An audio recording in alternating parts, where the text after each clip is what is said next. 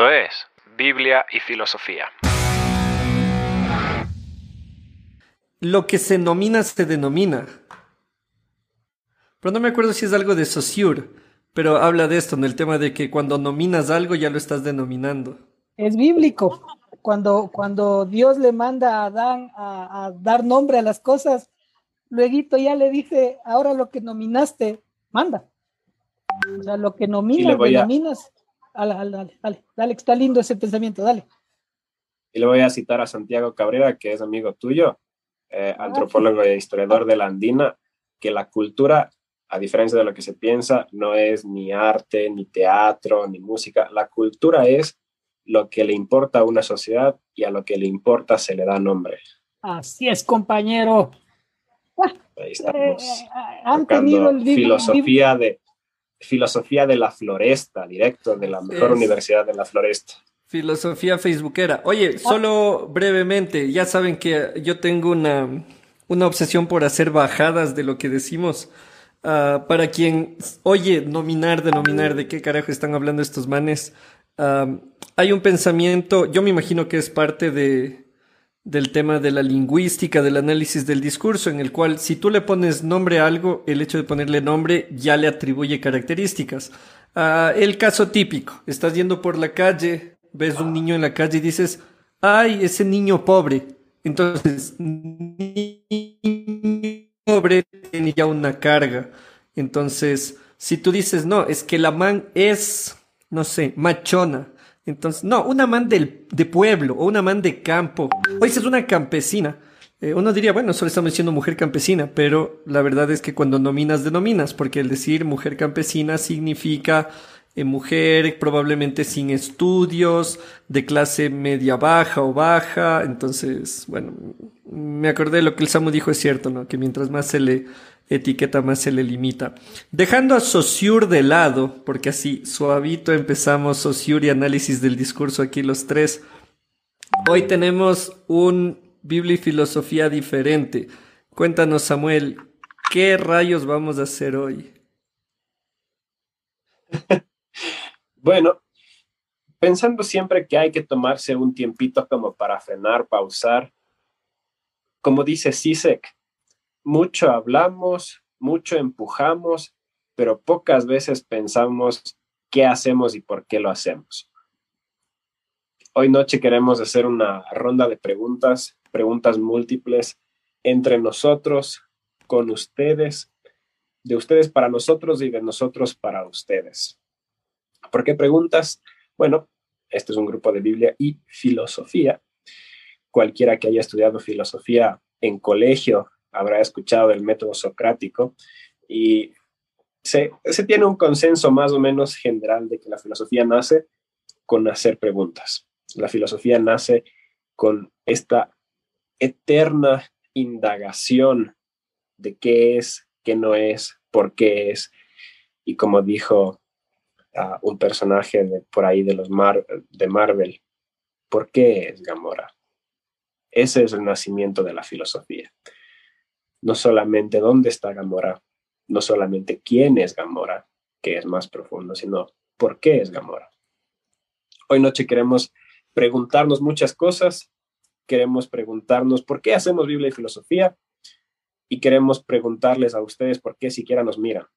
¿Qué creen ustedes recibir cuando están viendo Biblia y filosofía?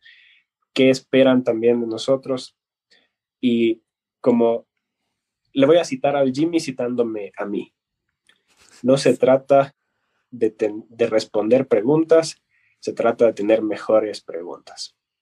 Así que intentamos esta noche eh, hacernos preguntas de arriba para abajo y un pequeño dato para comenzar. Es casi imposible que yo haga una pregunta y que el cerebro no intente inmediatamente responder. ¿Cuántos años tienes? Ahí estás en tu mente respondiendo eso porque no puedes dejar suelto ese tipo de cosas. La pregunta es, ¿cómo hacemos mejores preguntas? Así que, uh, Rommel, ¿por qué crees tú que hacemos Biblia y filosofía? ¿Por qué haces tú Biblia y filosofía? ¿Qué es para ti bibliofilosofar? ¿por qué en vez de quedarte viendo películas del jueves con tus guaguas, eliges venir a sufrir por hora y media? Eh, es un ejercicio que parte, yo creo que todo parte del ego, ¿no? Todo parte de, lo que te da satisfacción. Y nosotros sabemos bien que la filosofía, eh, en la filosofía se encuentra la, satisfacción del estar insatisfecho de las cosas. Eh, pero en, en, esencia es por, por tratar de, de brindar espacios de reflexión que no sean doctrinales, que no sean eh, literalistas. Eh, gracias, a, gracias a Dios, yo, yo, yo eh, abracé la fe ya caminado en, en, la reflexión, con un pensamiento crítico muy profundo, con un pensamiento muy, con una concepción histórica muy, muy definida por, por los golpes de la vida que, he tenido que vivir 40 años eh, y, por haber llegado tan bajo en mi vida anterior a la fe. Y empecé a, concebir la fe como un espacio que podías tener vos eh, una relación eh, amena entre la filosofía, entre la reflexión y el texto bíblico y la fe cristiana pero veía que el liderazgo de las congregaciones, que las personas que estaban delante mío, que eran mis, líderes, mis guías, encontraban una, una suerte de, desconexión o de contradicción entre esas dos áreas, el pensamiento crítico, la filosofía y la fe. Y entonces siempre fue el hecho de, de buscar espacios donde se pueda hablar amenamente y con tranquilidad, sin poner en tela de juicio tu fe de filosofía. Y hemos estado, ¿cuántos, cuántos capítulos llevamos ya en número? Ya estamos en la segunda, en la segunda fase, ¿no? Pero hemos visto cómo siempre la fe nuestra, bueno, al menos en mi paso, la fe mía, se va fortaleciendo aún pese a las reflexiones más eh, profundamente anticristianas comúnmente como se, se lo piensa, eh, que hemos reflexionado. Y, y, es lo interesante, ¿no? Esto es chévere. Quien hace filosofía está un paso adelante de la historia.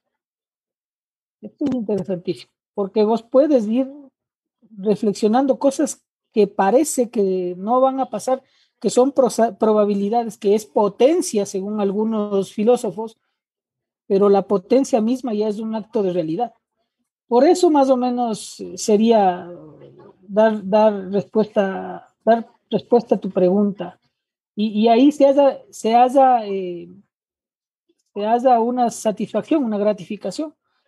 ¿Sabes cuál es mi gratificación más grande? Y, sé que les voy a caer mal a algunos. La gratificación más grande es que el, hijo mío habla y, racionaliza las cosas ya un poco filosóficamente. ¿Qué es eso con un pensamiento crítico? Y les contaba a ustedes la vez del pedazo de pizza y cómo salió este man con una bellísima eh, explicación del anarquismo y, me tocó darle la pizza y 10 dólares encima. Entonces, eso es, o sea, encuentra lo que, en lo que hace satisfacción y dale. Ahí dicen esos libros de, ¿cómo se llama? De ayuda, de, los chocolatitos para el alma, ¿no? Encuentra lo que te hace feliz y ese será el rumbo de tu vida. Y yo creo que a nosotros nos hace feliz ser infelices, porque el que hace filosofía no es feliz. El que hace filosofía es un amargado hijo de mangos que está ahí comiendo. reírme. Eso sí, buscamos la felicidad, eso sí, ¿eh? la, filosofía es búsqueda de felicidad, pero no la porque viven Vos, vos, Samu, me hiciste una pregunta ahora mientras me daba un candoroso baño y me decías, dinos cuáles son las preguntas que más te, te haces actualmente. Y suspiro antes de, de, responder, sabes que ya creo que llegué a la edad de viejo, que ya no tengo preguntas por hacerme, sino que ya asumo las cosas y más que preguntarme, digo, al pesimismo, ¿no? O sea, ya Ve el tema que estamos viviendo aquí en Ecuador. Un, un gobierno fallido por todo lado. y lo reflexionamos hace tres meses con ustedes. Si nosotros volvemos a esa conversación, podemos ver, no sé si estaba grabada, pero podemos ver cómo ya predijimos el hecho de lo que estaba pasando. Viste, más que preguntas, es como, ya, por aquí mismo es, así mismo estaba la reflexión. Y punto. Eso no quiere decir que no me pregunte muchas cosas, ¿no? Pero a lo mejor a esta edad ya, ya no hay preguntas, sino solo asumes las cosas, ya. Así es. Eso es, brothers. Bienvenidos a los 40, ustedes que están haciendo el, de los 30, ah, cuando llega a los 40. hay que ver. Qué, fuerte, eso me asusta. A mí sí me asusta llegar a una edad donde ya, ya esté satisfecho. aunque, sí me siento más es, no creo que lo del Rommel es satisfacción, es más bien ya abrazar las circunstancias. Abrazar la incertidumbre. Por ejemplo, antes uno abrazaba la Biblia como una, ¿qué te puedo decir? Como una, una utopía, ¿no? Utopía, utopía. Y decía, ay, no, tiene que haber amor, pero ves que no cambia nada. Y entonces, ¿cuál era el tema? O sea, ¿qué hago? ¿Me voto de la fe? No, no te votes de la fe. Así es. Esta semana nomás leí en el, en el periódico un caso de una iglesia aquí en, el, en la costa ecuatoriana violentan, violan a una chica, eh, uno de los líderes de esta iglesia.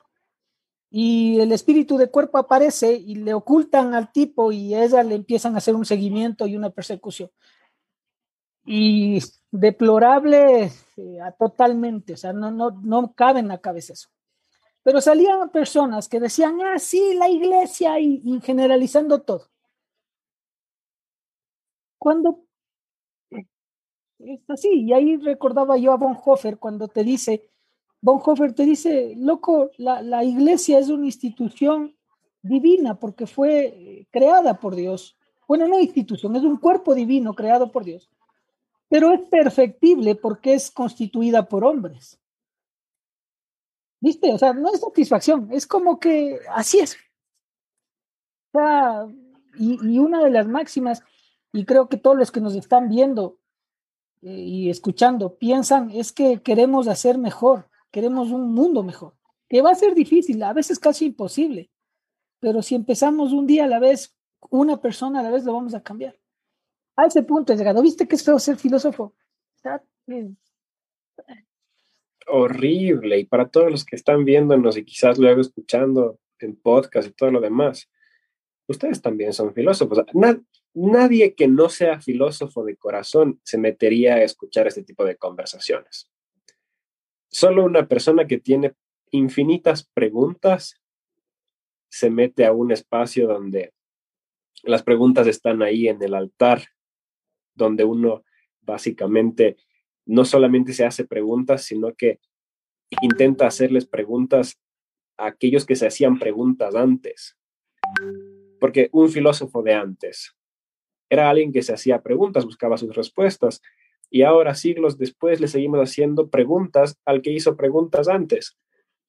Así que eh, comparto contigo, Romerito, de que la filosofía es sufrimiento puro y aquí no hay felicidad. este no es el camino de la felicidad a menos que seas de la filosofía de, de la autoayuda. Quizás por ahí haya un poco de... El pero, pensamiento, ¿qué, ¿qué, tipo de filosofía es esa, no? El pensamiento líquido según Bauman o el pensamiento débil según Bátimo. Esos dos manejan este tipo de cosas. Si eres muy feliz, no te metas el dedo en la nariz, pero piensa que a lo mejor estás siendo parte del sistema, estás viendo con el sistema. Si estás comido la más amarga, date cuenta de que no estás pensando conforme al sistema. Si te parece bien lo que está pasando en tu país, en este, eh, te digo, estás con el sistema, pero si todos los días tienes un dolor, estás pensando de alguna manera correcta. Al menos eso es lo que creo. Silencio incómodo.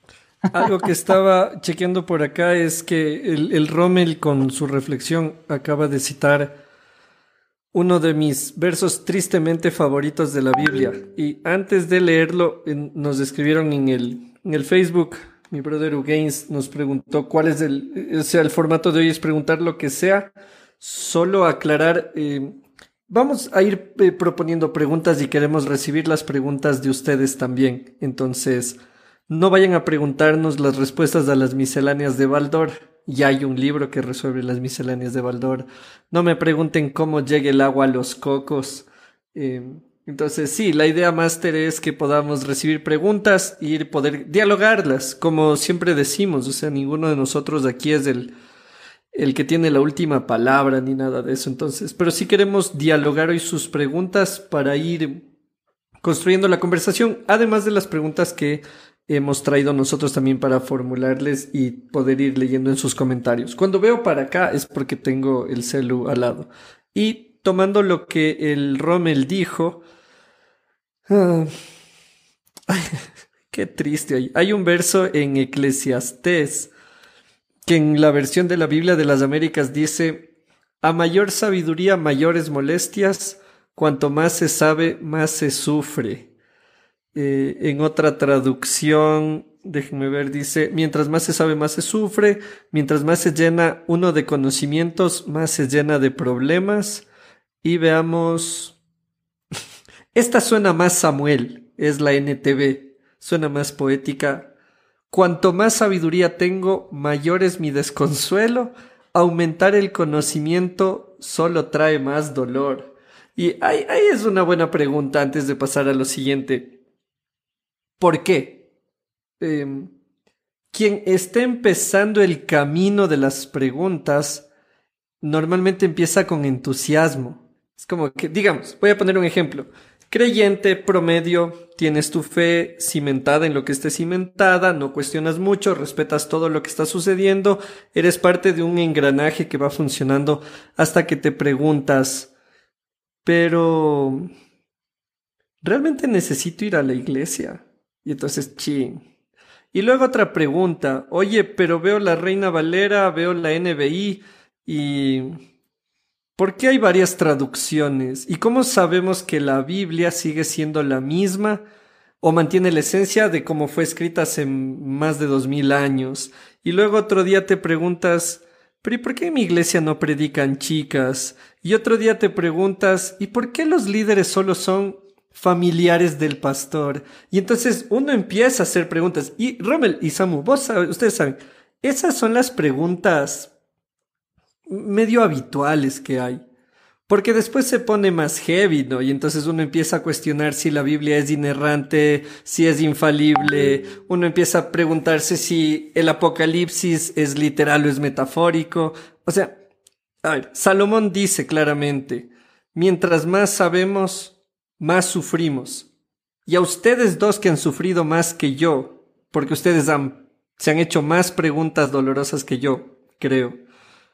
¿Por qué? ¿Por qué mientras más se sabe, más se sufre? ¿Por qué no es al revés? Lo que todos pensaríamos, mientras más sé, mejor voy a estar. Mientras más conozca, voy a llegar a una iluminación. ¿Por qué no es así? ¿Por qué es lo contrario? Que mientras más busco la iluminación y más conocimiento adquiero, más miserable me siento. Uno de los tipos más inteligentes de la historia dijo, cuando llegó a su nirvana filosófico, dijo, solo sé que nada sé. ¿Y por qué sucede esto? Digamos que esto es lo que conoces, este circulito que estoy haciendo con mis manos es lo que conoces, y todo lo que está afuera es lo que desconoces. Si conoces poquito, el filo de lo desconocido para ti es poquito. Pero al momento que comienzas a adquirir conocimiento, haces preguntas y consigues respuestas, el límite, no solo de tu conocimiento, sino el límite con el desconocimiento es cada vez superior. O sea, tienes mayor roce con las cosas que sabes que no entiendes. Y de repente te das cuenta que eres tan pequeño, tan insignificante y que hay tantas cosas que ignoramos que uno no puede decir más que solo sé que nada sé. Porque aprendes a cuestionarlo todo, hasta el mismo conocimiento lo aprendes a cuestionar. Y eso es la famosa epistemología, tantas veces que habrás escuchado en la universidad o en algún conversatorio esa palabra epistemología. La epistemología es cuestionar el saber. Sabemos, sí, pero ¿cómo sabes que sabes? ¿Cómo sabes que lo que sabes es verdadero? ¿Cómo sabes que lo que te enseñaron no está basado en falacias, etcétera, etcétera, etcétera, etcétera? Entonces yo creo que la razón por la que se sufre es que cuando buscas la verdad, muchas veces no necesariamente encuentras la verdad, pero te vas acercando a realidades que ignorabas cuando no te interesaba. Y es más sencillo vivir en sistemas ah, que van con el flujo de las cosas y no hacerse problema.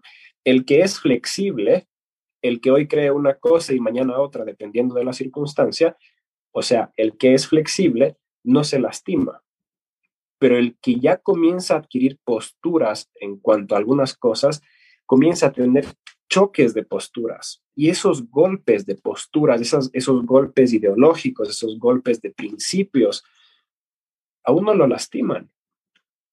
Porque uno comienza a considerar que, bueno, las cosas deberían ser así o las cosas son así, pero, pero la gente lo ignora y quizás las cosas serían mejor si la gente no lo ignorara.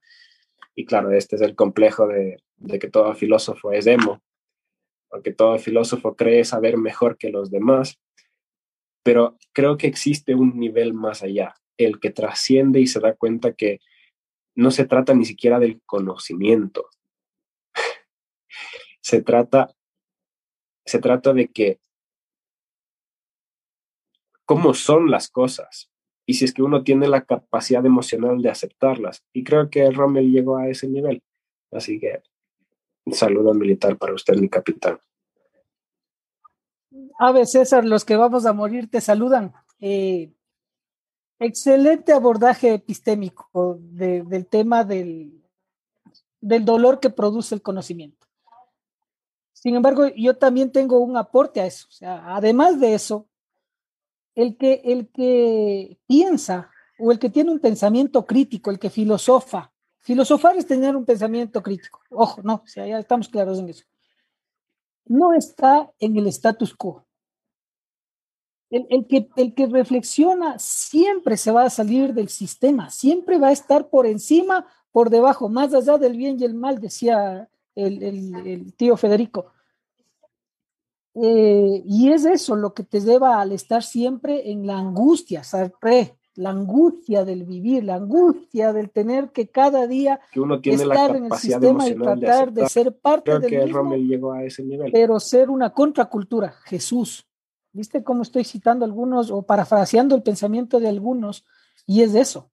Eh, el dolor que te trae la, la filosofía, el, el pensamiento crítico es es que las cosas, tú no puedes vivir con eso. O sea, por ejemplo, vos decías algo tan sencillo y que a lo mejor algunos de los compas que están conectados no, ni, se enterarían.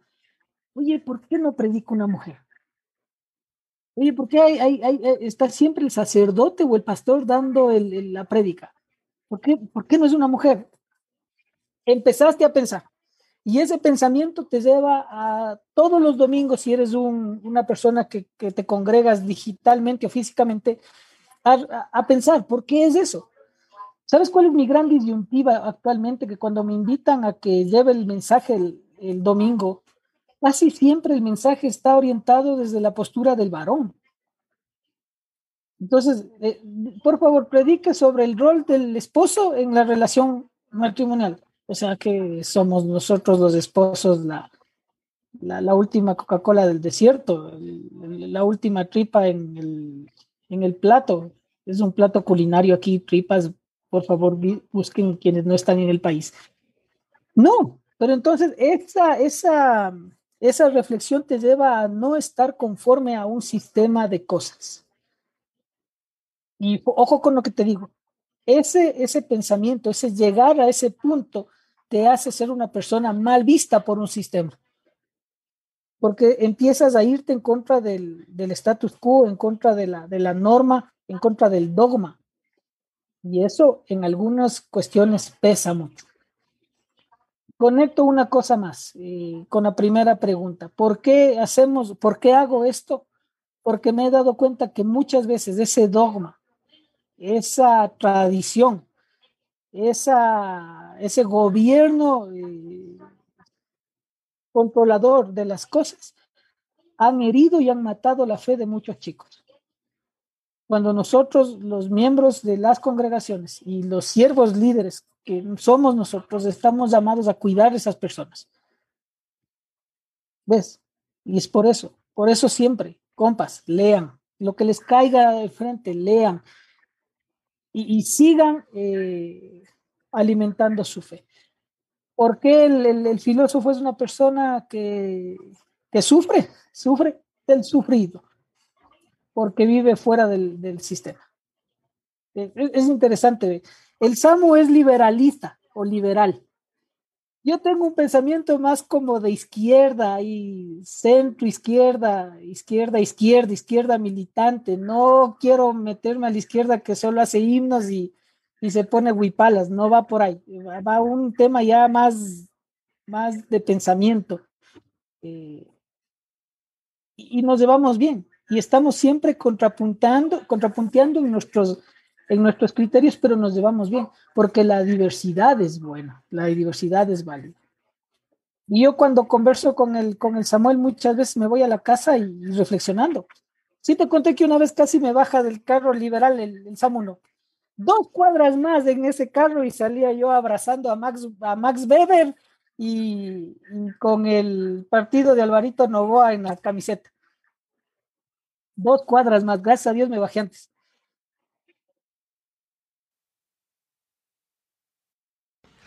Hay que hacer solo una aclaración y es que el Rommel al hablar de liberal eh, hay que diferenciar dos eh, connotaciones de lo liberal. En el mundo religioso se entiende por liberal a aquel que no es conservador. Entonces, si alguien dice el matrimonio es hombre-mujer, casi siempre se le tilda de liberal al que en cambio aboga por el matrimonio igualitario. Entonces, el SAMU no es ese tipo de liberal, por si acaso.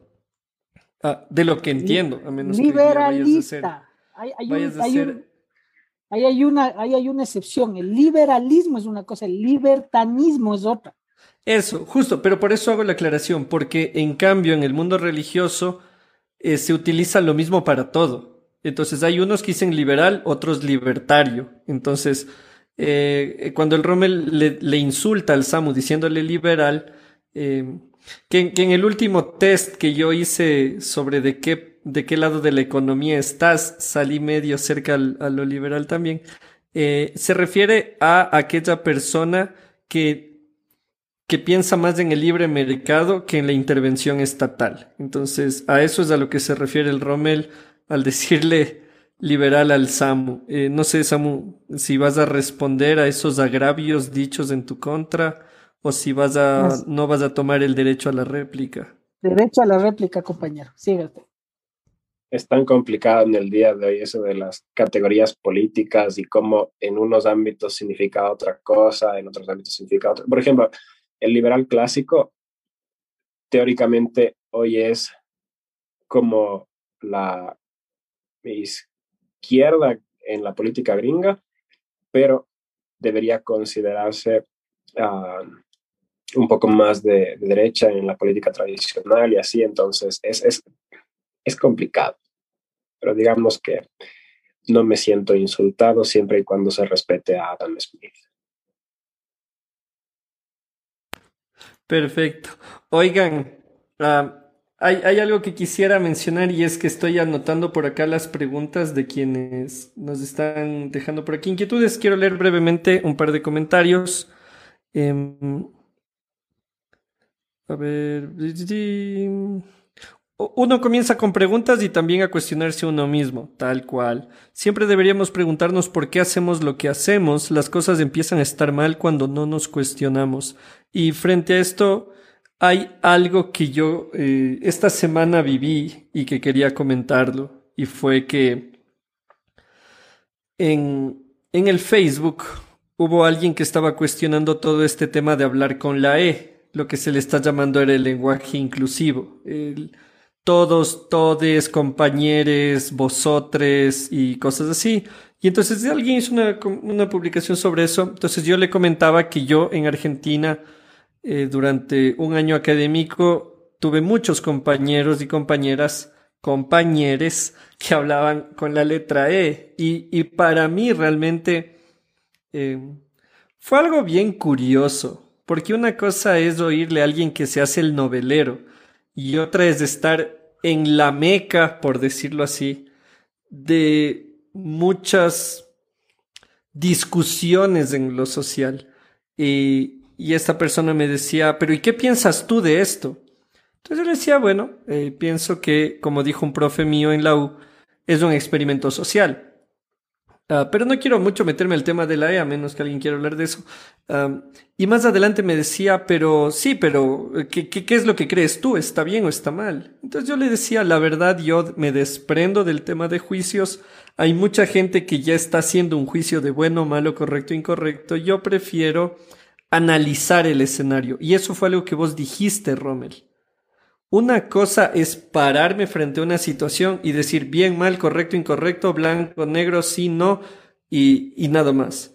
Em, el tema de preguntar, el tema de cuestionar, el tema de dudar, no aprueba las cosas, sino que elige ir más allá. Es, pienso, y al Samu le he contado mucho este ejemplo, si alguien de ustedes vio House, que es esta serie de Hugh Laurie, donde es un doctor, hay, un episodio donde él le trata a un convicto con pena de muerte. Y está ya literal en el pasillo donde van y te sientan en la silla eléctrica y se enferma el eh, House y le atiende y él, él ve que él es un buen tipo y dice, no entiendo cómo es que él están culpando por tantos asesinatos. Y entonces, no, es que es un psicópata, es que es un criminal, es que es un infeliz, un desgraciado y bla, bla, bla. Y el Dr. House se toma el tiempo de hacerle una, una resonancia magnética y descubren que en su cerebro él tenía un tumor presionando el área de las emociones. Entonces, él era un tipazo, pero tenía algo que golpeaba ahí y que hacía que su enojo se torne en violencia desmedida. Entonces, desde que vi ese episodio de House, pienso que nosotros somos un poco eso. No nosotros del Samuel Rommel y yo, nosotros quienes nos preguntamos. Todos miran una cárcel con más de 70 muertos y dicen, bien hecho esos criminales que nunca le hicieron un bien a la patria. En cambio, nosotros decimos, ¿qué es lo que hace que la violencia se perpetúe en un espacio destinado a la rehabilitación social. Y alguien dirá, ah, o sea que estás defendiendo a los criminales. No, brother. Y retomando este tema del lenguaje inclusivo, este chico me pedía que yo haga un juicio, pero di si está bien o mal. Y le decía, bro, no necesito. Y creo que también, Samuel Rommel, ese es un tema muy fuerte que vivimos quienes cuestionamos las cosas que hay gente que no soporta no tener respuestas. O sea, quieren que el Samu diga que está en contra de esto y que está a favor de esto. Que el Rommel y el Jimmy digan estamos en contra y estamos a favor. Y en cambio muchas personas somos los que decimos yo tengo un criterio y me lo voy a guardar. Prefiero ir más allá, porque si te digo que estoy en contra, tú vas a usar mis declaraciones para hacer bandera. Y no quiero eso. Quiero ir hacia la reflexión. Entonces, es un desafío que tenemos los que hacemos preguntas, que es el de tolerar de alguna manera a gente que, que no puede vivir sin respuestas blanco o negro. Entonces creo que ese también es un desafío para quien pregunta. E-, ese es el punto, loco. El que, el que quiere respuestas sí o no, esas respuestas dicotómicas, esas respuestas eh, unilaterales, totalitarias, es alguien que vive en el sistema, en su sistema y eso es, y eso es, eso es peligroso. Eso es peligroso porque de ahí salen los fanatismos, de ahí salen los literalismos bíblicos. Porque quieres respuestas. El otro día conversando con este man del Joab, hijo, 12 años, me pregunta algo, le dije claramente, en esa respuesta no vas a encontrar en la Biblia. la fe con los ojos. Pero es así. No, no, no le pidas o no le exprimas a la Biblia respuestas que no vas a encontrar ahí. Puedes encontrar un sustento de reflexión bíblico, pero no vas a encontrar una respuesta y a lo mejor no va a haber respuestas. Y ahí va el, el, otro caso, ya metiéndonos un poco en el tema congregacional, si se quiere, de iglesia. Muchas veces la gente piensa de que cuando vos oras exiges y se cumple. Un error. Ese es un error total. Yo oraba porque no nos dé COVID. El año pasado casi morimos. Sino que eso es bueno, Dios es bueno. Lo que el Señor necesitaba un 10. Y entonces a mí me dio COVID. Por alguna razón, parece que estaban necesitando en el equipo de fútbol del cielo un 10. Pero buena nota, se me adelanta Diego Armando Maradona, loco. Entonces, ah, entró el man y me quedé yo. Eh, lo del chivo expiatorio que siempre dices. Exacto, René Girard. Pues, entonces dijo Don Robelito que aguante nomás, porque el pana me acuerdo ahorita que es Baxen. ¿Viste? Entonces se quedó el pana. Dice aparte, es así, loco. Eh, esas personas que quieren respuestas eh, son dependientes. Y eso es algo que hay que evitar. Eh, Samu, vos has de tener muchas personas que llegan a donde vos buscando respuestas y esa es una de las cosas más chéveres de la consejería, no dar respuestas, porque las respuestas son de una, de uno. Si yo te digo, anda, haz esto así, asado, cocinado, te, te mato. Sino que te abro un panorama de posibilidades y te digo, agarre usted la que más le, parezca y la que le vaya a ser útil para su vida y su superación. Interesante lo que dice. Sigue, Samu querido. Ahí te dejé la pelotita. Y está bacán eso porque eso es la pauta justamente para la filosofía existencialista. O sea, la existencia misma depende de, bueno, cuál va a ser la respuesta, o sea, el camino, o sea, la decisión que voy a tomar. Y la filosofía existencialista lo que nos dice es, nadie nos da tomando decisiones. Uno tiene que tomarlas. Y el problema está en que uno no puede saber qué hay al otro lado de esa decisión. Quizás con la experiencia vas cachando un poco qué tipo de cosas pueden suceder, pero nadie te da garantías de nada. Y por eso es que muchas veces nuestra vida ni siquiera es como elegir entre lo bueno y lo malo. Muchas veces es elegir entre lo bueno y lo mejor, otras veces elegir entre lo malo y lo peor. Es complicado. A veces tienes 20 caminos por delante tuyo y no sabes qué hacer. Y por eso las preguntas son tan elementales. Rommel siempre, ahora que veo, ya no es Rommel, sino Remel, Remel Celecer, él siempre habla de que si él podría dedicarse a algo, quizás sería como a enseñar pensamiento crítico.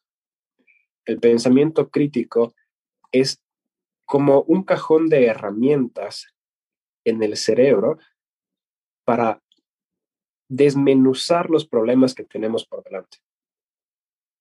Y hacerse preguntas es parte clave de ese pensamiento crítico. Por ejemplo, últimamente aquí en Ecuador estamos en épocas electorales, épocas políticas, y uno dice, ¿qué voy a hacer? O sea, hay 16 opciones, ¿por quién voy a votar? una muy buena pregunta para cada vez que leemos una noticia política, cada vez que escuchamos una propuesta o un, un discurso político, una muy buena pregunta es, ¿a quién le sirve esto?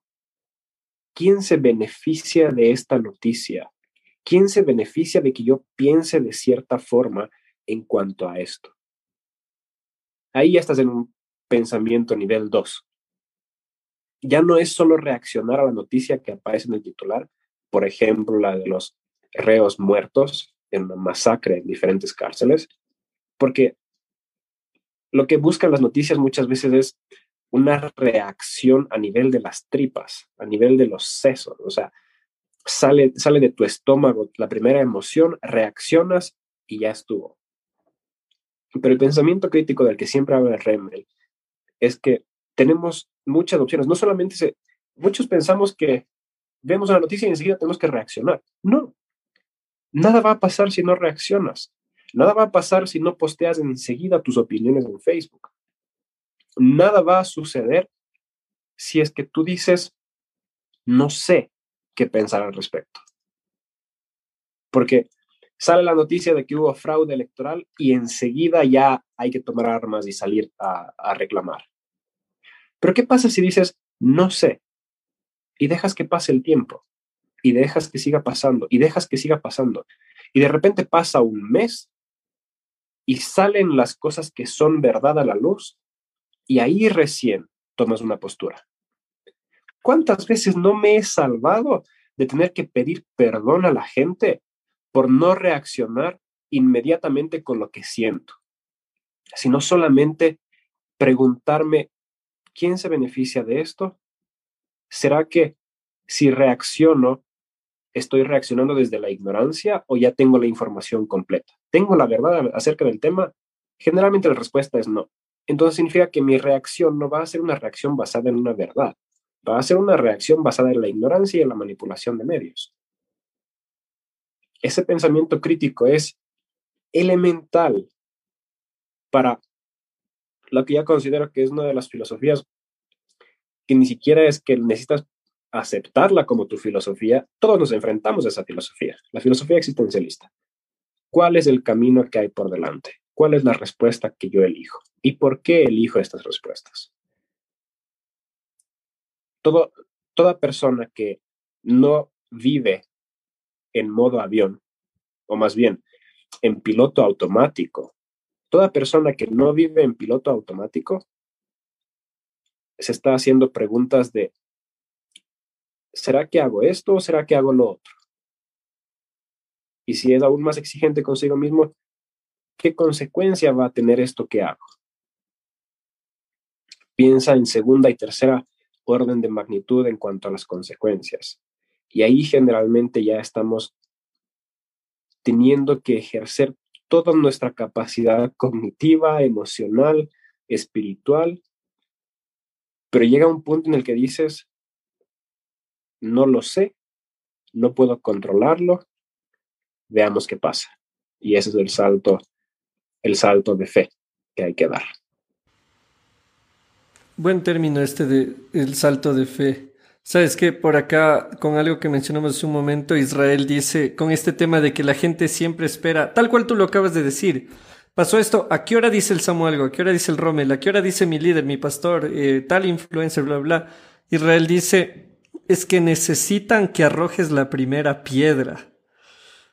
Pucha loco, me voy a hacer una camiseta con esa frase. Voy a ponerme, mucha gente necesita que arrojes la primera piedra, porque es lo que están esperando y es... Qué denso Israel. Por, eso no me gusta. dejan. Yo venía feliz pensando en que ya llega fin de mes y voy a poder cobrar y ahora tengo dudas más difíciles como pensar cada cuánto yo arrojo la primera piedra. Ahora, quisiera hacer una pequeña pausa eh, y después de esta pausa eh, vamos con las preguntas que hemos recibido. Hugo nos mandó una pregunta, Alexis nos mandó un aporte, Freddy tenemos preguntas también. Tenemos por acá una pregunta de Israel, una pregunta de Marco Aurelio también. Qué nombre tan elegante y Marco Aurelio siempre se conecta a nuestras transmisiones. Pero, ¿qué nombre Marco Aurelio, no? Tiene toda una carga. Y no lo digo en joda, lo digo en serio. O sea, hay nombres. Digamos, te llamas Jimmy. Tú dices Jimmy. se llama Jimmy. Y Jimmy más suena apodo o algo así. Marta Julia tiene una descarga de violencia. Alejandro, por ejemplo, es un nombre que tiene como, como un garbo, como una estirpe. Alejandro. Y bueno, hizo, hizo Lady Gaga, hizo una canción con, con ese nombre también, ¿no? Entonces, Qué chévere que es esto de los nombres. Yo, le, quise poner a, mi hijo Jürgen y no me dejaron. En honor a Jürgen Habermas. Jürgen, así, Jürgen, andino, no Jürgen. Jürgen, con doble L, con doble L dices vos. Jürgen. contra el pan. ¿Ves, Jürgen? Venga, Jürgencito, Jürgencito, mi hijito. Venga, papito. Samu, te mandé unas imágenes ahí que quisiera compartir. Cuando estemos listos, me avisas. Eh, mientras tanto, quiero contarles, bueno, primero quiero agradecerle a toda la gente en esta conversación que tenemos hoy, porque en Spotify superamos las 2.600 reproducciones. Y ¿Eso qué significa para nosotros? Sé que alguien de ustedes puede oír y decir, ¿eso significa dinero? No.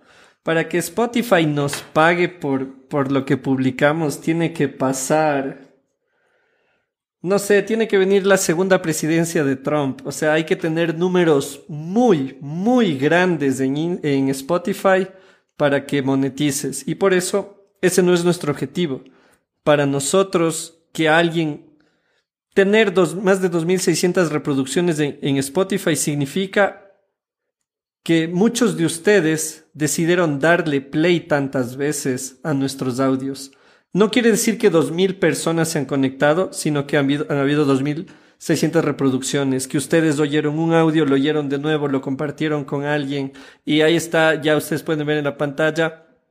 En Spotify hemos tenido 2.400, perdón, 2.400, yo pensé que era 2.600, 2.490 reproducciones y solo en la última semana hemos tenido ya 265 reproducciones en los audios de Biblia y filosofía. Y de verdad quiero decirles gracias por tomarse el tiempo, por compartirlo con otros.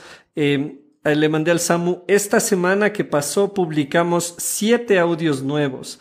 La charla de Lucas Magnin la dividimos en fragmentos, porque mucha gente nos dijo, man, me encanta Biblia y filosofía, pero una hora y media de audio es infumable, loco. O sea, me encanta, pero no me demoro tanto en el baño como para oír tantísimo. Otros sí. Entonces, el Samo, ustedes están viendo ahí, eh, y si eh, tenemos ahí siete audios, está la charla entera con Lucas Magnin y tenemos aparte seis fragmentos para que ustedes puedan oírlos, puedan compartir los fragmentos de 10 minutos, de 5 minutos.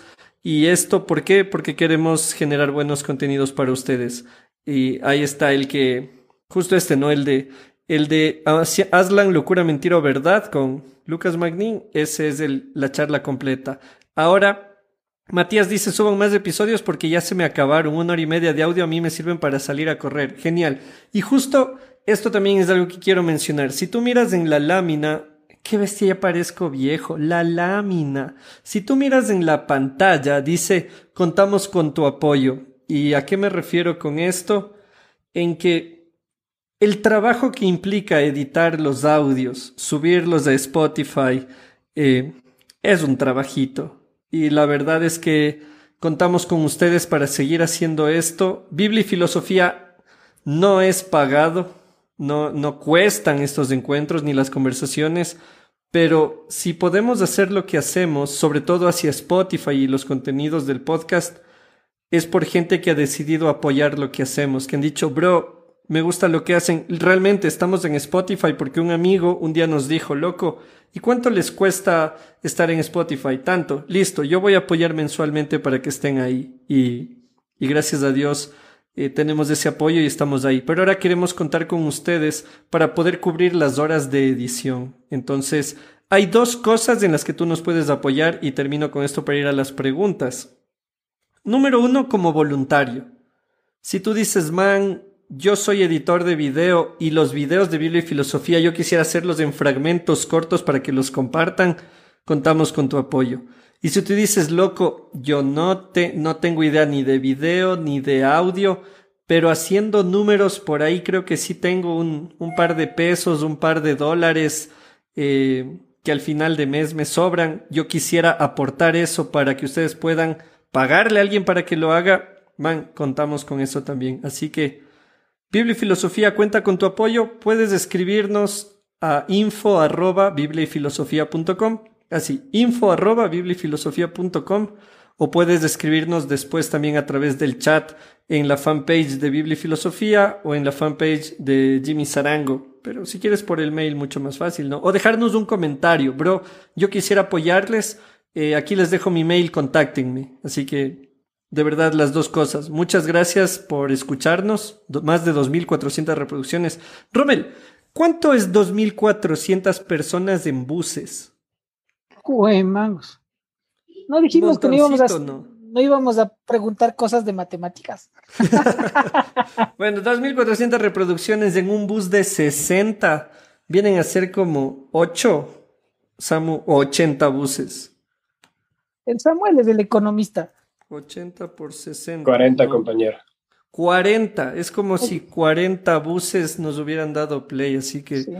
Yo, yo, puedo, yo puedo llevarles a los buses, el Samuel puede contar cuántos, cuántas personas entran en esos buses, ¿viste? Yo les hago la conversa en el bus.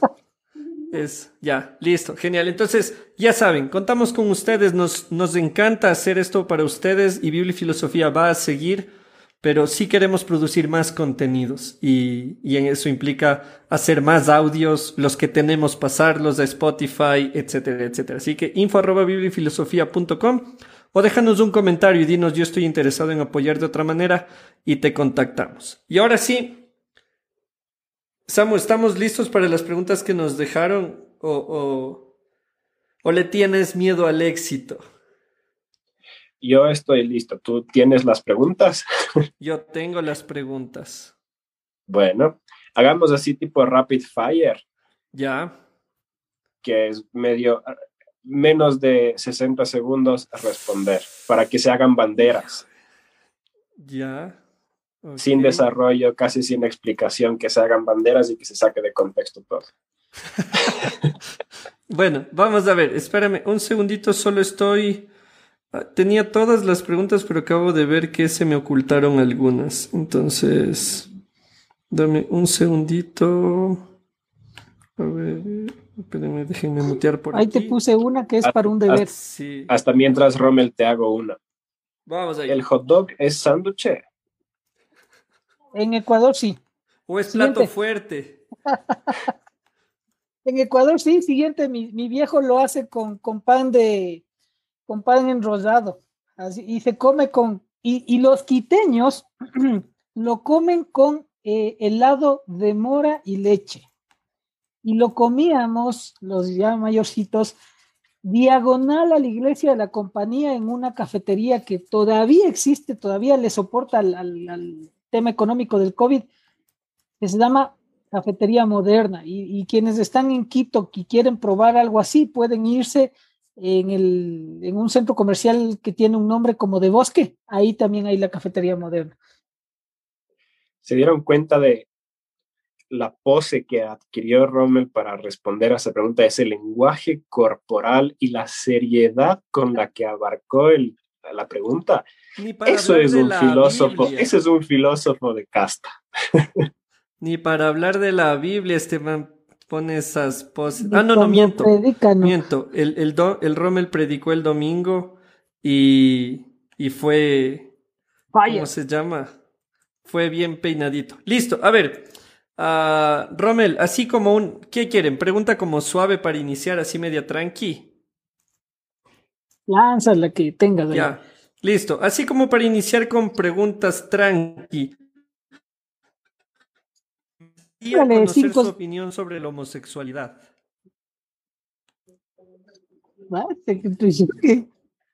Mi opinión como... sobre la, la, sexualidad, la, la homosexualidad. Yo no tengo problema, o sea, no tengo ni siquiera por qué hablar de eso porque no es problema. Eh, sin embargo, dentro de la dogmática de la fe, eh, tiene su, su, tratamiento y es un tratamiento muy medio del medioevo. ¿Sí? Básicamente, el homosexual o el heterosexual son personas. Y nosotros estamos llamados a hacer comunidad con personas, independientemente de, del palo de golf que utilicen y el hoyo al que le acierten, ¿no es cierto?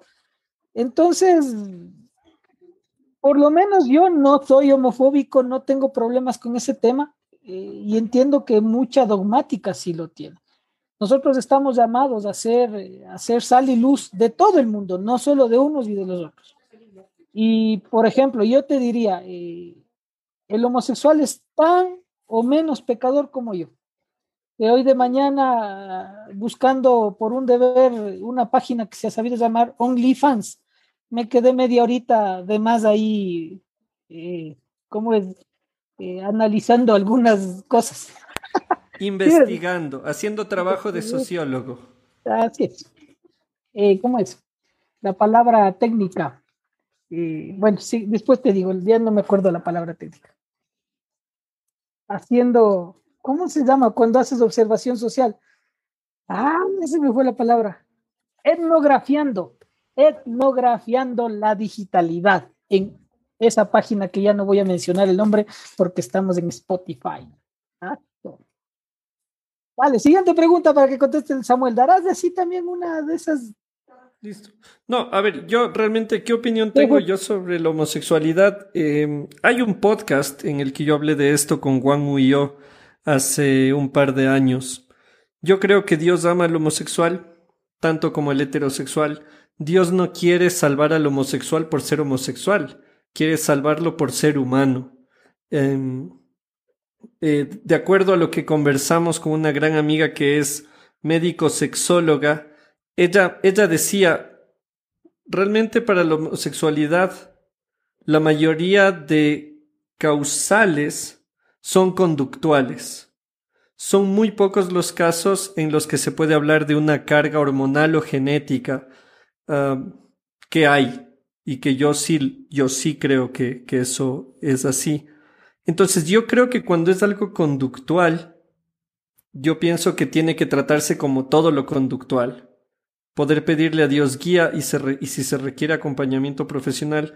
Y esto lo digo, ojo, basado en una conversación que tuvimos con un profesor mío de, de religiones orientales. Él, eh, él nos contaba que en una ocasión tuvieron un, una actividad de estas cuando haces esas introspecciones, regresiones. Y él decía, había un chico que vivió los últimos 20 años de su vida como un homosexual y a los 40 años empieza terapia y se da cuenta que su homosexualidad era conductual, fue causada por algo. Y entonces él decía, y él no era creyente, mi profesor no es cristiano, no es religioso, nada que ver. Y él decía, pero es una realidad. Entonces, cuando es un tema conductual, yo creo que hay que trabajarlo, pero realmente yo sí no, no entro mucho en el, no, se van a ir al infierno, no, se van, no, Dios les ama y Dios ama a todos y Dios, ser heterosexual no es requisito para el amor de Dios. Dios nos ama. Sí, entonces yo realmente creo eso. Samu, ¿vos quieres responder esta? No, dale. Yo tengo otra pregunta para el Samu aquí. ¿Por qué, ¿Por qué crees que Platón habla de la inmortalidad del alma, recordando que Platón vivió eh, del 427 al 347 antes de Cristo?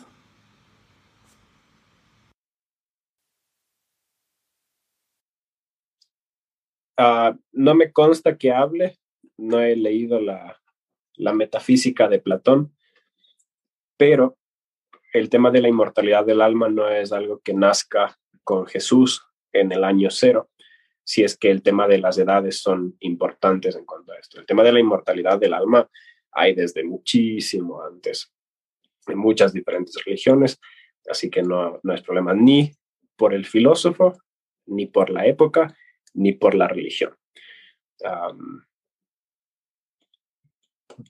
lo que sí me da curiosidad y a los teólogos que estén en el grupo para que hablen un poco acerca de la vida post-mortem del Antiguo Testamento versus el Nuevo Testamento. Si saben que hay alguna diferencia por ahí, ahí para que pongan sus teorías y con eso termino mi respuesta. Señor Stark, ¿sabes por dónde va el tema que, que Platón eh, homologaba el alma con la virtud? Entonces el alma funcionaba como eh, la esencia que permitía que el hombre camine hacia la virtud. Y cuando digo hombre es literal hombre, porque no pensaba en la mujer ni nada, pensaba en el hombre. Y en el hombre noble, digámoslo así, ¿no es cierto? O sea, ya vamos viendo cómo está la cosa por ahí. Y, entonces por ahí va, porque si no me equivoco, Platón era una, veía el alma desde dos puntos de vista, pero tenían que ver con, con la virtud en cierto sentido, y el otro no me acuerdo bien, pero por ahí va la, respuesta también adicional a eso. Listo, échenle un ojo en Google a la inmortalidad del alma de Platón. Lo que dice el Samo es clave. El tema de la inmortalidad del alma no nace con Jesús. De hecho, los mismos egipcios ya hablaban de un libro de la vida a través del cual el alma pasaba una serie de juicios y eventos para ver si lograban la inmortalidad y juntarse con sus dioses o no. Ahora, si es que leen las leyes egipcias y se les asemejan a las hebreas, eso es otra historia, ya. Otro día converso de eso. Muy bien, uh, vamos por acá. Una más, más tranqui, en serio, en serio, más tranqui, no, no como hace un rato así. Más tranqui. ¿Y qué piensa Dios de los muertos vivientes? Um, ¿Existe la casualidad, la ale aleatoriedad de la vida? Efecto mariposa, compañero. Sí, yo también creo un poco demasiado en el determinismo físico, pero creo que es un determinismo a un nivel tan, pero tan, pero tan complejo que da lo mismo que sea aleatorio. En otras palabras, si tuviéramos la capacidad de hacer los cálculos matemáticos, si tuviéramos capacidad de hacer un teorema que incluya todas las variables en el mundo físico, podríamos probablemente predecir la mayor parte de resultados. Hay dos problemas ahí en todo caso. Uno, estamos tan lejos del conocimiento absoluto que da lo mismo que no exista el determinismo. Y dos, la realidad de la física cuántica. La mecánica cuántica es un golpe duro en contra de la teoría atómica de la física newtoniana y la física newtoniana es la presupuesta como para hacer un determinismo a nivel físico. Pero si hablamos desde la perspectiva de la mecánica cuántica, esta obedece a leyes mucho más aleatorias y por ende estaría justificado el libre albedrío a nivel de mecánica cuántica. Pero también le puedo agregar un poco de teología desde el punto de vista de que Dios sería no omnisciente desde el punto de vista de conocer todo, sino que dadas las circunstancias previas, él tiene lo que se llama el conocimiento intermedio y de ahí se puede saber qué es lo que haría una persona en determinadas circunstancias y por ende sería omnisciente. O sea, es otra forma y a los que les interese pueden indagar un poco acerca del molinismo, pero yo creo que a nivel práctico, o sea, si tú y yo estamos determinados, biológicamente hablando, en muchísimas cosas, sí. Aspecto sexual, determinados. Temperamentos, determinados. Uh, la forma en la que nos relacionamos con la sociedad, determinados, muchísimo. Pero hay muchas otras que nos dan ese, ese margen que podría dominar al resto de las cosas. Es, ese es el, el dilema de Pablo cuando dice, este cuerpo de muerte, ¿cuándo me libraré de él? Porque lo que no quiero hacer, eso hago, y lo que quiero hacer, no lo hago. Entonces, hay un componente biológico que es muy fuerte, pero existe el espíritu que puede aprender a sujetar la carne. Entonces, uh, chévere conversación.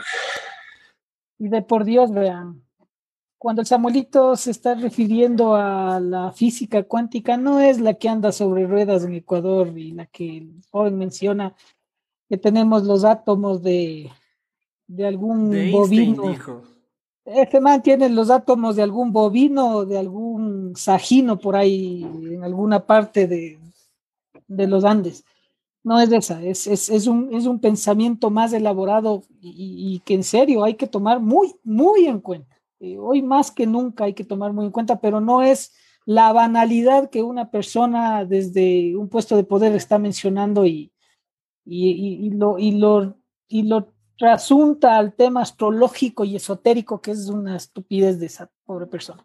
Sin embargo, eh, sin embargo, es interesante lo que decía Samuel en cuanto al, a, la, a, la, a, la, analítica de datos, ¿no? Y, y ya en el, al inicios del, de la era moderna, digámoslo así. Y hay, hay algunos filósofos, y justamente lo estamos estudiando, algunos filósofos o, técnicos o tecnólogos o visionarios que estuvieron eh, tratando de, ¿qué te digo?, de manejar técnicamente ese determinismo a través de la, del estudio y de la, del control de las posibilidades. Y por eso es que nace la técnica. Y por eso es que hoy por hoy nace la, la, Big Data, la analítica de data y todo este tema. porque es eso, el, usar eh, los datos para poder conseguir mejores resultados o, como vos decías, la categoría que utilizaste, eh, eh, Jimmy, era, la categoría que utilizaste era el tema de, ah, de, de, si hay, de si hay casualidad. Entonces, para manejar ese tema, la casualidad, se utilizan los datos a través de la técnica pero estamos viendo que aún la técnica o la utilización de la técnica no nos permite someter todas esas cosas. Entonces, yo sí te diría, tomando al mismo Pablo como referente, Pablo es muy práctico en su teología. Él te dice, eh, vos tienes chance de abrir puertas o se te van a abrir puertas y cerrar puertas, pero vos estás en la capacidad de golpear esas puertas para ver si se te abren o si se te cierran. Es decir, hay, hay, una, hay una incidencia del ser humano en su unicidad que permite que haya esa apertura a lo casual, a, lo, a, las diosidencias, etcétera, etcétera, como quieras llamarlo. Pero empieza por, tu, por ti mismo. O sea, la fe misma no, no nace de la casualidad o viene porque sí, es la suma de cosas que están pasando alrededor y por eso mencionaba algo así como el tema de la, de la, del aleteo de la mariposa, ¿no es cierto? ¿Cómo es esto? Eh, el aleteo de la mariposa, un, un el aleteo. El efecto mariposa, dentro de la teoría del caos. Vos vas a, el aleteo de la, el más ínfimo de una mariposa va a provocar algo en alguna parte. Y es interesante. Y aquí una cosa, todo lo que se haga en una congregación todo lo que se haga en, una, en un grupo de personas va a incidir al otro, aun si esas cosas son ocultas. Y no me estoy metiendo al tema del pecado o algo así, sino que tenemos que fijarnos que somos una comunidad y que todas las cosas que vamos a hacer o dejemos de hacer van a incidir al resto. Así es que mucho cuidado con tomar esas decisiones que siempre son necesarias. Muy bien.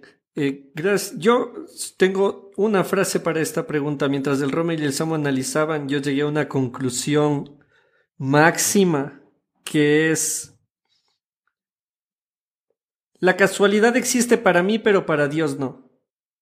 Porque Él conoce todas las variables. No tiene determinadas para mí todas las variables, pero sabe que si elijo A, B, C, D, E o F, sabe cuál es el futuro de cualquiera de esas decisiones.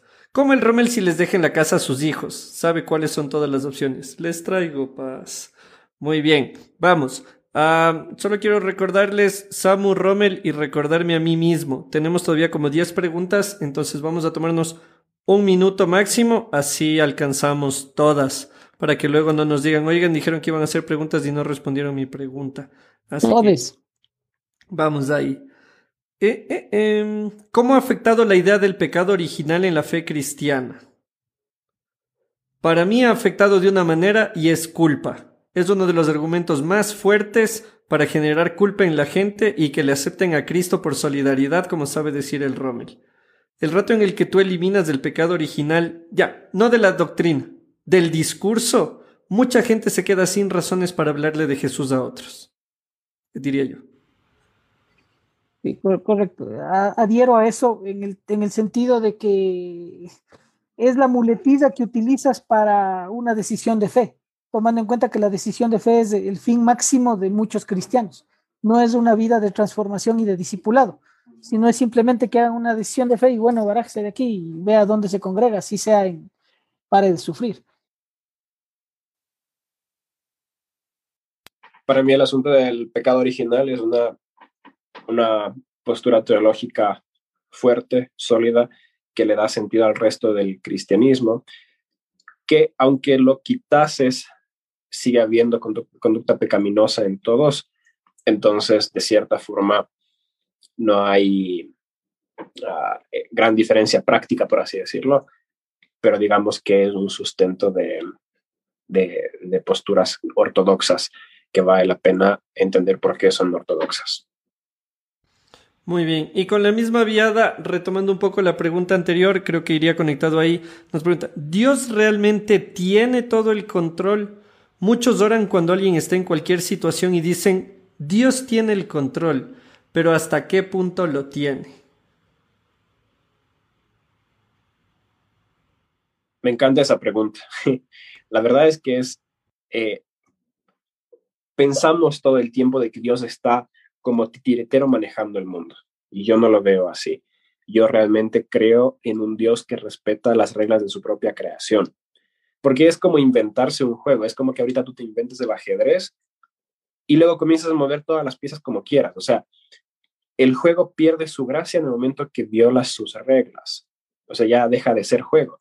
De la misma forma, creo yo que Dios establece unas reglas para el funcionamiento del universo, la física, la biología, y luego mucho no interfiere justamente porque parte de que pueda haber amor a Dios, o sea, comunión con el Padre, es que tiene que ser libre. Si no es libre, deja de tener su apelativo. Romelín, vos algo al respecto. Eh, estaba pensando en Génesis y la, y la capacidad que el hombre y la mujer o el ser humano tienen de, de tomar decisiones. Y me parece que adhiero con lo del Samuel en el sentido de que Dios no, no, no está al tanto de cada uno y uno tiene la posibilidad de tomar las mejores decisiones.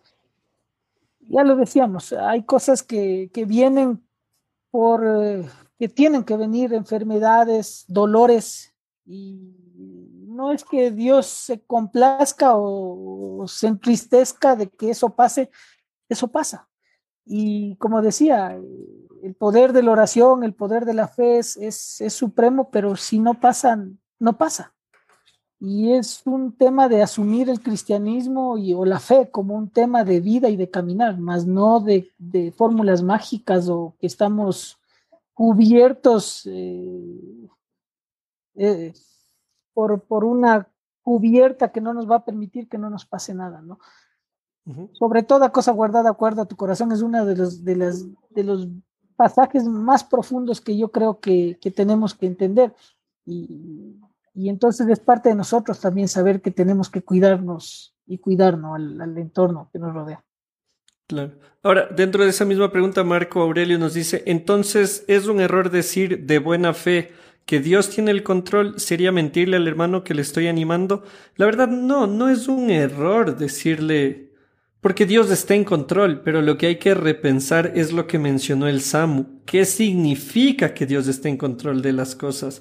Nosotros entendemos control desde una vista más Foucaultiana de controlar. Ah, controlo, como dijo el Samu, el titiritero que lo maneja todo. Cuando controlar es estar al tanto de todo lo que sucede. Como decía hace un rato, el Rommel en su casa está en control de su casa. Si su hijo rompe un vidrio, eso no supera la capacidad de paternidad del Rommel, sigue estando dentro de las posibilidades. Entonces, al decirle a alguien que Dios está en control, Dios es más grande que tu circunstancia y él así como puede intervenir, podría no intervenir.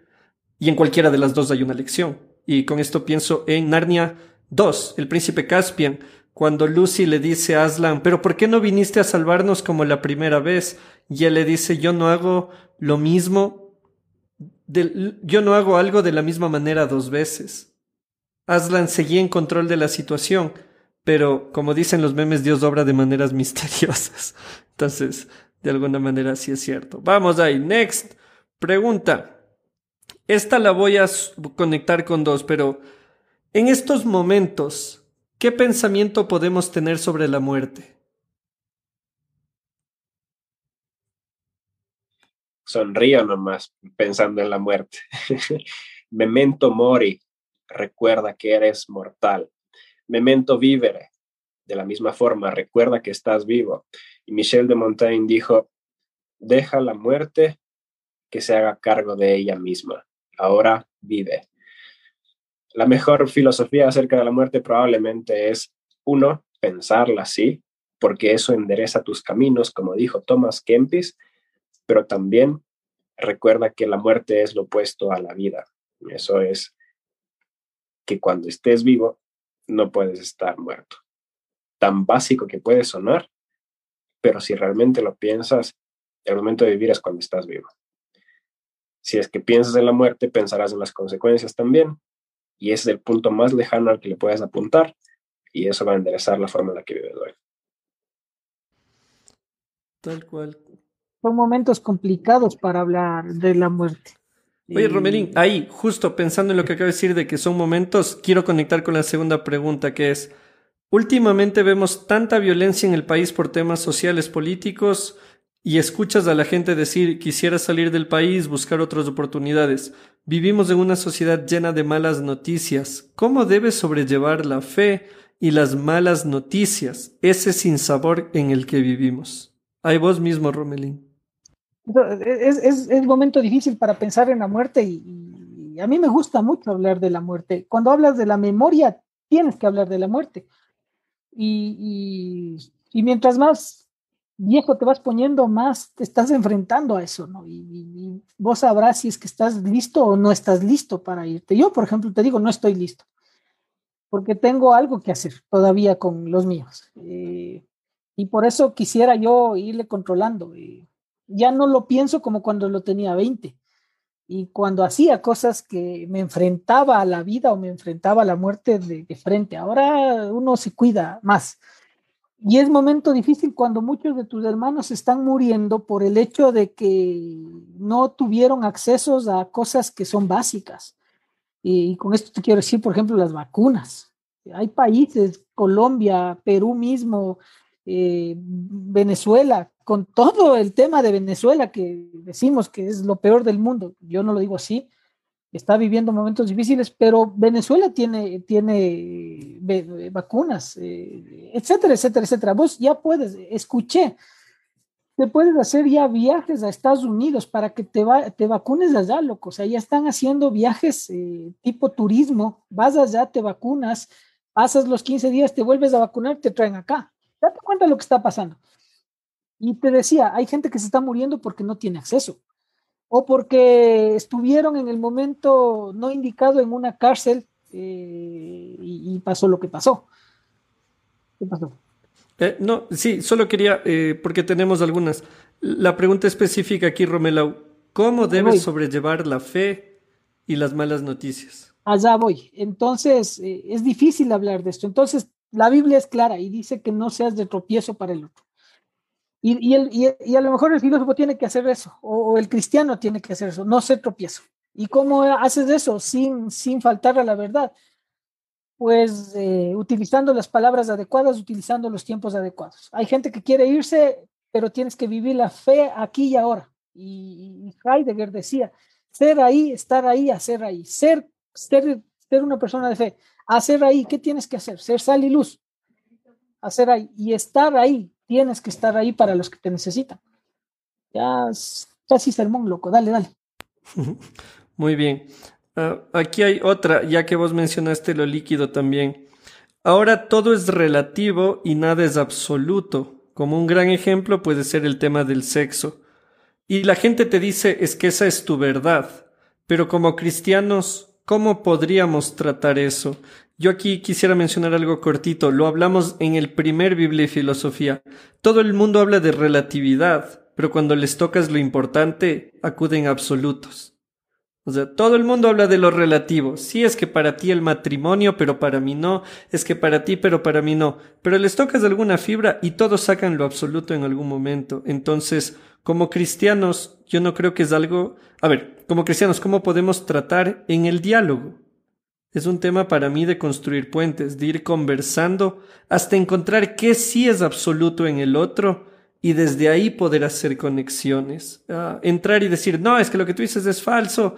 Sí, es verdad, pero, pero ¿qué tanta conversación generas? Entonces, eso es lo que yo diría. ¿Ustedes qué piensan?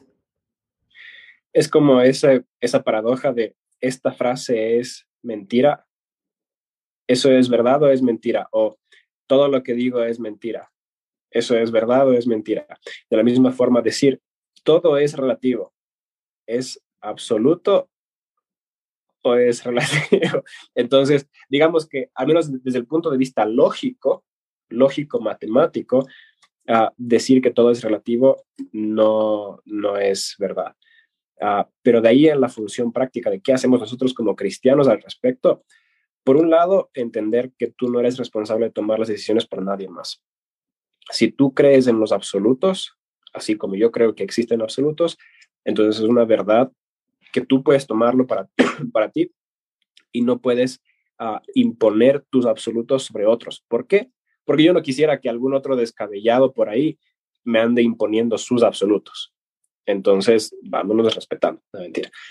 Um, como cristianos, si es que tenemos absolutos en cuanto a la sexualidad, por ejemplo, hay que preguntarse quién es responsable de que se ejecuten esos absolutos y por qué. Yo creo que Dios es el juez final que termina determinando si es que alguien vivió tan relativamente que se fue en contra de todos los absolutos, o si es que realmente habían cosas que nosotros elevamos desde lo relativo a lo absoluto y por ende estábamos viviendo en, en realidades que no eran. Ahí hay que tener cuidado. Ok. adhiero, adhiero, compañero. Compañere, muy bien. quiero leer dos comentarios antes de ir a nuestra última pregunta de hoy. Eh, nos describieron, hola Jimmy, tomando en cuenta que todos pensamos distinto, yo pienso que todo debe cumplirse. La Biblia es clara, todos tenemos un libre albedrío de hacer y pensar lo que queremos eh, o escuchar, y a la final el juicio llegará para todos. Eh, sin duda alguna, habría que considerar a qué nos referimos con albedrío, con juicio, eh, hay gente que está esperando, hay gente que está esperando, y lo dijimos en uno de los episodios de Biblia y Filosofía, hay gente que está esperando el juicio no para ir con Dios, sino para que otros se vayan con el diablo. O sea, hay gente que está esperando el juicio de Dios para, para mirar quiénes son castigados. Y eso no corresponde al reino de Dios, así que pilas con N.T. Wright, uno de los teólogos más importantes contemporáneos, dice, ten cuidado de aquellos que utilizan el Evangelio con un fuerte deseo de castigar al prójimo. Toma siquiera. Y otro comentario que nos dejaron por aquí antes de la última pregunta es, como dice Kierkegaard, el padrino de bautizo del Samu, la angustia no se da por elegir la opción correcta. La angustia más bien se da porque dentro de miles de opciones se deselige todas las demás y la incertidumbre de qué hubiera pasado si es lo que nos angustia. Tienes que mencionar el nombre del que escribió eso. Quiero enviarle un saludo yo. Yo más bien cuestionaría, porque si estás eligiendo una opción o estás deseligiendo otras, matemáticamente hablando son idénticos. O sea, lógicamente hablando no son diferentes y en cuanto al tema de la angustia existencial, tiene que ver justamente con no saber hacia dónde se cae. Y ese es el salto de fe del que habla Kierkegaard también. Igual.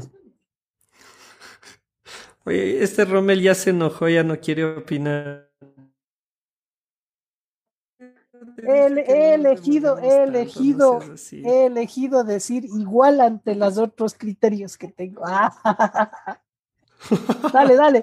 Ya, a ver, aquí, con la misma vía de Rommel, vos que de todos nosotros, el Rommel en serio estudió teología. O sea, el Samu y yo hemos estudiado, pero el Rommel estudió, tiene estudios académicos en teología. Y eh, Rommel, lo, del, lo del Samu es un curso en Creana. No, no, no, no vayas a. Claro, el Samu hizo un curso en Creana, cómo defender tu, tu, fe en 15 minutos, entonces solo vos calificas aquí como para hablar de teología desde lo académico. Ah, no, la gente sabe que es chiste. Pero, a ver, Romelau, dos últimas preguntas. Escuché a un teólogo que las dispensaciones eran la mejor forma de entender la Biblia. Me gustaría su punto de vista. Te doy yo el mío. No, las dispensaciones solo una opción y yo no adhiero a las dispensaciones porque nos presentan a un Dios con problemas de carácter, que un día estaba enojado y otro día ya no estaba enojado. Pero vos, Rommel, ¿qué opinas? Es, una manera de ver, de ver las dispensaciones. Eh, yo, yo, veo las dispensaciones como un partido de fútbol que tiene los tiempos que vos quieras que tengan. O sea, y, y, es el mismo técnico, pero con, con, con diferentes tempos en el partido de fútbol. Y en el partido de fútbol se dosifica cómo juegan los jugadores. Entonces, eh, al, principio a lo mejor salen por ataque, al, al otro tiempo salen como defensa, etcétera, etcétera, etcétera. Sin embargo, más que, eh, que asumir una postura en función de las, de las dispensaciones, yo diría que son temas que sí nos entorpecen de lo que tenemos que hacer. Es, como, como en 1800, o sea, los indios tienen alma o no tienen alma. A ver, reflexionemos si tienen alma o no tienen alma. Y estaban los manes reflexionando si el indio tenía alma y no tenía alma. 2021 años después se dieron cuenta de que el rom, el andino, indio, sí tiene alma. Entonces, ¿para qué conversamos tanto de eso? Igual pasa con el tema de la Biblia. ¿Es, es inerrante o es eh, o, tiene errores? O sea, es cuestión de cómo, cómo asumas eso. Y, te digo una cosa así, con esto cierro, no voy a dar una postura total, pero me parece que es el, eh, es el, el, la para hacerte el, el progre o para hacerte el, el estudiado. O sea, porque ahí va, pecado original, eh, dispensaciones y la errancia o inerrancia de la Biblia son los temas que te ponen como, oh, haga, haga bien lo que tiene que hacer nada más. Y listo. Es, es como estar peleando por si la salvación se pierde o no. Bro, ¿quién, quién se preocupa de, de perder un regalo? O sea, pero Rommel, debo sacarme el sombrero que no tengo frente a ti porque has dado una respuesta más sabia que la mía. Sabemos que la salvación no se pierde, ¿para qué vamos a estar peleándonos por eso? Uh, uh, uh, no, yo también creo eso, en, pero a ver, dale, Sam. En cuanto, al, en cuanto al tema de dispensacionalismo, yo creo que es una mala lectura, es una lectura norteamericana sobre la escatología de Pablo. Mueve, cuando mueve. Pablo era cuando Pablo era un escatólogo del primer siglo judío. Entonces, lo que hay que leer es con la cosmovisión y con la escatología judía y por ende no calza. Y vos dijiste que este man pasó por enfrente del, del seminario, ¿viste? Y yo pasaba yo, todos yo pagué los días. 9.99, pero fueron los mejores 9.99 que en mi vida. A mí me dieron el título porque pasaba por al frente todos los días saludando, hermano. Buenas tardes. ¿Saben qué? Don King, Don King Kong aprueba sus respuestas, amigos. Eh, vamos, última pregunta, y esta sí ya es la última. Gracias a todos los que han preguntado. Como verán, y como dijimos, esto no es un preguntas y respuestas, esto es un preguntas y más preguntas, porque capaz y yo sé que quisieran que les digamos esto es y punto, pero como verán, nuestro plan es brindar argumentos. Con la autoridad apostólica. Es, vamos de ahí, apóstol Samuel. Vaya, última vaya, pregunta. Pregúntele, pregúntele a su pastor. Eso. Eh, hay que hacer un, uno que se llame Pregúntale a tu pastor con Ramel Salazar. Eh, última. Hola. ¿Qué pasa con los muertos? Hay tantas cosas que dicen, pero no son ni razonables ni comprensibles. ¿Qué pasa con los muertos? ¿Sabes cuáles son los peores muertos? Los vivos. Esos que les dices muerto y es muerto, que no va para atrás ni para adelante. Ahí está. Fin del comunicado, compas. El Rommel dice que hay gente que está viva y que no lo sabe. No se han enterado. Hijo de madre. Qué bestia. Yo creo. Mi opinión al. A ver, dale, Samuel, mi opinión, perdón, mi opinión acerca de eso es que como cristianos no predicamos casi nada lo que predicaban los primeros discípulos, que es la resurrección de los muertos. O sea, el Evangelio está basado en la resurrección, en el acto de la resurrección cuando Jesús venga. Ese es el objetivo del Evangelio. Pero predicamos del cielo, predicamos del infierno, predicamos el pecado, predicamos la muerte de Jesús, no predicamos la resurrección de Cristo y por ende no predicamos la resurrección de los santos. Y esa es la escatología del Nuevo Testamento, es, es increíble. Ah, no sé, todo está mal, creo yo.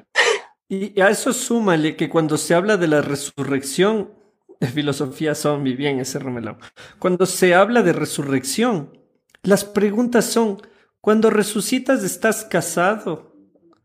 Loco. El... Creo que, creo yo, para ir cerrando, que estamos tan habituados a la palabra resurrección que no nos damos cuenta de lo que significa resucitar. O sea, hablamos tanto, Jesús resucitó, Jesús resucitó, y lo tenemos como tan naturalizado que no nos damos cuenta casado. qué significa que alguien que está muerto vuelva a vivir. que un cielo nuevo y una tierra nueva sean el reino de Dios.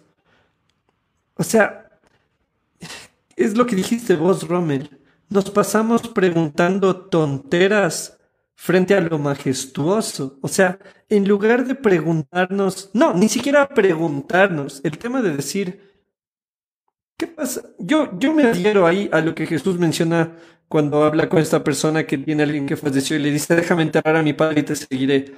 Jesús le dice, deja que los muertos entierren a sus muertos. ¿Qué pasa con los muertos? No lo sabemos. Pablo hace varios aportes, pero Pablo no estuvo en el más allá. Pablo lo dice desde una mirada teológica, desde la esperanza por venir, desde, desde lo que está por suceder. En cambio, nosotros lo vemos como un menú. 12 y 15, Jesús desciende. 12 y 20, arrebatamiento. 12 y 30, tribulación durante tres meses. Tres meses, una hora, eh, segunda parte del arrebatamiento. Bro, que Jesús no, que Jesús haya resucitado nos da esperanza de una vida. Si es que es en la nube, si es flotando, si es como ángeles, si es descansando, como lo pensaban los, los hebreos, que es el estar frente al trono de Dios durmiendo en paz con Dios. Ese es el tema, es el volver a estar con el Creador. Entonces, es lo que yo aportaría. Rommel, vos ya estás preparando bibliografía para cerrar ya.